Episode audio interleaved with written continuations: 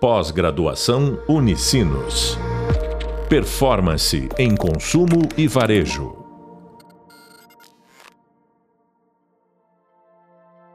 Olá, bem-vindos ao podcast da disciplina de Tecnologia e Futuro do Varejo. Eu sou a professora Luísa Pífero e no podcast de hoje a gente vai falar sobre como incluir a mídia de varejo nas estratégias Omnichannel. Para falar sobre esse assunto, o convidado de hoje é um profissional que eu tenho muita admiração e que eu posso dizer que é um dos meus mentores, o Guto Rocha, que é VP de Marketing e Vendas da PM Web e também é um dos fundadores do Lotus CRM. Bem-vindo, Guto. Olá, Luísa, tudo bem? Estou muito feliz de participar desse podcast com todo mundo que está estudando muito varejo e escolheu excelentes professores como você. Muito obrigada, Guto. A gente também está muito feliz de poder te ouvir e aprender um pouco aqui contigo. Guto, bom, uh, a gente vai falar sobre retail media hoje. E, segundo o IAD, o retail media levou apenas cinco anos para chegar à marca de 30 bilhões de dólares de investimento, diferente de outras estratégias em buscadores, por exemplo, que levou 14 anos para atingir esse nível de investimento, e das redes sociais, que levou 11 anos. Ao que, que tu atribui todo esse sucesso do retail media? De forma bem rápida, é fácil identificar que o caminho que foi trilhado pelas empresas de busca, aonde o Google se destaca como a empresa vencedora, e as empresas de redes sociais, aonde o Facebook, né, hoje Meta, se destacou como uma das vencedoras, ele pavimentou o espaço para que o retail media fosse muito mais rápido, pois não é necessário convencer as pessoas, nesse caso a indústria, de investir na internet eles apenas buscam os canais que têm a maior relação de investimento para conversão. Quando isso aconteceu, a Amazon foi a empresa que mais rapidamente se organizou, criou ferramentas de tecnologia extremamente sofisticadas que muito se assemelham às ferramentas que Google e, a, e Facebook oferecem para os anunciantes. Por isso, ao ter uma demanda muito grande de usuários, que invariavelmente estão em busca de um processo de compra por estarem numa plataforma de marketplace como é a Amazon, ela consegue ter um retorno desse investimento se comparado a plataformas de redes sociais ou de busca infinitamente superior. Dessa forma, a transição do investimento de outros canais digitais, como marketing de busca e redes sociais, para o retail media foi muito rápida. Isso que levou a Amazon a conseguir ter esse crescimento tão rápido. Inspirada na Amazon, várias outras empresas de marketplace também começaram a estruturar as suas alternativas. Aqui é importante ver que esses dados do IAB eles olham apenas para o mercado norte-americano. Por isso que a gente faz essa análise considerando os líderes do mercado norte-americano. Agora, esse modelo também é utilizado pelas empresas do continente asiático. E o Alibaba é o maior exemplo, pois sempre, desde o início, o modelo de rentabilização do Alibaba estava baseado na divulgação dos seus sellers para o posicionamento dentro da plataforma, uma vez que o desenho de rentabilização foi construído dessa forma e não cobrando do usuário final em percentual. Então, quando o modelo chinês e o modelo americano se juntaram, criou a tendência de mais rápido crescimento na história da mídia digital, que é a mídia de varejo. Perfeito, Guto. E até complementando, né, é importante isso que tu trouxe sobre o mercado norte-americano, o mercado asiático, porque na América Latina a expectativa é que o investimento em anúncios de retail media uh, até 2025 ele atinja 1,66 bilhão né, até o final desse ano, então, de 2025. Então é, é, super importante fazer esse destaque. E gostei muito do que tu trouxe, né, sobre uh, a mídia de varejo, ela teve um, um alcance muito mais rápido, justamente porque a gente teve estrutura muito bem consolidada pelos outros, outras estratégias. E como tu acha que a mídia de varejo ela pode ser usada para criar uma experiência omnichannel consistente para os clientes? Aqui é importante entender quem vai ter aproveitamento dessa experiência omnichannel, se a gente está falando da indústria ou se a gente está falando do varejo. A mídia de varejo, normalmente, ela é uma ferramenta poderosa de geração de lucro para os varejistas que gastam milhões e milhões atraindo clientes para o seu site e para suas lojas. Quando a gente entra num supermercado e a gente vê aquelas ofertas que estão nas esquinas dos corredores, aquilo sempre foi vendido em negociações com as áreas de compras e a indústria. Agora, no mundo online, existem infinitas esquinas. Para isso, é interessante usar a bibliografia, o livro chamado A Cauda Longa, do professor Chris Anderson, que explicou como era possível ofertar infinitos produtos no online, diferentemente da loja física. Quando a gente olha para a cauda longa, que no livro do professor Chris Anderson ele especifica essa infinidade de produtos, uma infinidade de produtos tem uma infinidade de esquinas. Então, todos os momentos de navegação dos usuários, eles geram uma oportunidade de anúncio. Quando a gente vai usar exemplos de retail media mais consolidados para inspirar os novos players de retail media, invariavelmente a gente vai ter que usar a empresa que faz da melhor forma hoje no mundo, que é a Amazon. Numa navegação rápida, no aplicativo da Amazon ou no site, você vai ver que sempre serão apresentados um, dois ou até três anúncios diferentes, normalmente contextualizados com o produto que você está buscando ou com produtos que você já comprou. E aí vem um outro segredo que o retail media tem e que nenhum outro tem, que é a característica de usar dados históricos de consumo. O Google pode saber o que você buscou, o Facebook pode saber do que você gosta, mas são as plataformas de varejo que sabem o que você compra, quando você compra e quanto você compra. Por isso, para uma indústria que quer ter uma experiência omnichannel, impactar o cliente tanto nas lojas físicas, onde eles têm participação, presença, quanto no online, ela consegue ter uma estratégia, por exemplo, de forçar a troca de um concorrente para o seu produto.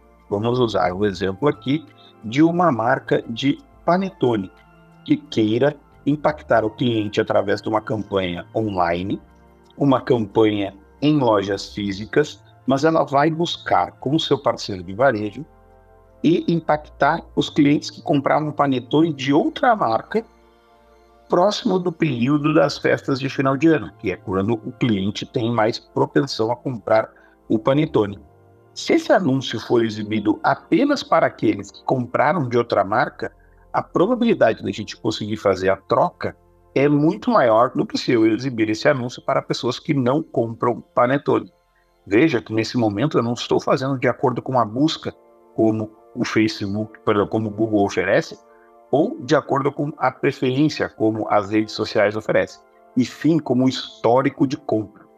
Essa é a fortaleza do retail media, e aqui, somada a uma presença em lojas físicas, essa indústria vai poder conseguir construir uma experiência omnichannel. Ótimo.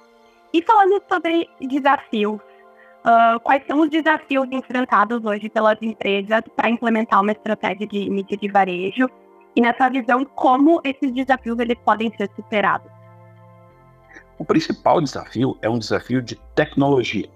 Por quê? Para você conseguir competir com a capacidade de investimento do Google e do Facebook em mídia, deixa eu até refrasear isso, com a capacidade de receber investimento do Google e do Facebook em mídia, existe muito investimento em desenvolvimento de tecnologia para propaganda. Vou explicar de uma forma bem simples. Se você quer gastar mil reais, dez mil reais, cem mil reais ou um milhão de reais, é muito simples fazer isso dentro das plataformas de exibição de anúncio tanto do Google quanto do Facebook. Agora, quando você vai para uma plataforma de retail media, que é propriedade de uma empresa de varejo, é muito mais complexo você conseguir escalar o seu investimento dessa forma. Logo, em um momento de campanha quando uma indústria está organizando seu investimento, a plataforma pode até ter a capacidade de receber mais investimento, mas ela não vai ter como operacionalizar isso se a sua estrutura de tecnologia não permitir que aquilo aconteça. Então, o maior desafio hoje para os vários players de vários tamanhos, principalmente no mercado brasileiro e latino-americano, é a capacidade de receber esse investimento. E aí vem um outro desafio. O mercado brasileiro, ele é, ainda bem, nota minha aqui, bastante diverso. Diferentemente do modelo norte-americano, onde mais de 60% da venda online está concentrada na Amazon, aqui a gente tem uma diversidade muito grande entre os poderosos marketplaces e também entre varejos locais e varejos segmentados, como varejos de farmácia, calçados, moda e eletroeletrônicos. Dessa forma, o que se percebe é, em breve notaremos a criação de redes de retail media, que unificarão empresas que atuam no mesmo setor, mas com focos diferentes. Por exemplo, uma rede de farmácias do Nordeste, uma rede de farmácias do Centro-Oeste, uma rede de farmácias do Sul. Elas vão fugir da concorrência direta com redes, por exemplo, do Sudeste, que já estão espalhadas em todas as regiões. E aí, unindo as suas audiências online, poderão fazer negociações com a indústria de forma unificada e dividir a receita oriunda do retail media de acordo com a capacidade de entrega de anúncios, exatamente como funciona com os parceiros de Google e Facebook. Mas a criação dessas redes ainda não foi feita e esse é um dos principais desafios. E onde existem desafios, existem oportunidades. Com certeza. É, essa é uma ótima visão. E eu acho que outro desafio que a gente vê em entrevistas uh, e pesquisas sobre retail media é um pouco de como né, a gente sabe que funciona a personalização né, que o retail media permite fazer, é, é incrível, mas a gente vê uh, muita falta de, de relatoria, né, uma, uma coisa mais tangível. E relacionando com isso, quais que tu acha que são assim, KPIs de acompanhamento? Quais são as métricas-chave que devem ser acompanhadas para a gente medir o desempenho da, da mídia de varejo numa estratégia? As métricas vão ter que ser as vinculadas ao processo de venda. E o ideal é se a gente conseguisse ter métricas olhando para o histórico de compra. Por que, que eu falo isso? Se a gente impacta o cliente uma vez e ele não compra, impacta a segunda vez e ele não compra, mas na terceira vez que a gente impactou ele comprou, a gente consegue ver que a consistência do nosso anúncio gera a troca de marca deste consumidor. Quando a gente olha apenas para a primeira exibição e a conversão, a gente fica vítima de um comportamento muito imediato. Como é uma demanda muito nova, ainda serão construídos os KPIs de longo prazo para a gente entender como funciona. Mas aqui também existe uma armadilha para aqueles que sempre buscam a famosa última milha. O Google, quando criou esse conceito de último clique, ele tinha a certeza que ele sempre seria o último clique antes do processo de compra. Quando o retail media começou a se estabelecer, surgiu uma nova etapa antes do processo de compra, que é quando o marketplace direciona para produtos de marcas concorrentes. Se você sempre orientou o seu investimento para o último clique, é natural que você deixe de investir na busca do Google e passe a investir na busca dos players de varejo, porque isso porque é lá que verdadeiramente está o último clique do cliente. E é lá também que, mesmo no carrinho de compras prontos para comprar, ele pode trocar de ideia. E aí vem uma grande interrogação, pois você que estudou sobre estratégias de otimização da conversão deve estar se perguntando como que eu vou fazer para tirar o cliente do carrinho, aonde ele vai concluir a compra e colocar, ele, colocar para ele um anúncio que pode fazer até com que ele não compre aquele produto. E para essa pergunta, a resposta é bem específica. Toda vez que o cliente está re recebendo um anúncio ou clicando em um anúncio de retail media, ele está gerando receita para aquela empresa de marketplace, mesmo sem vender o produto.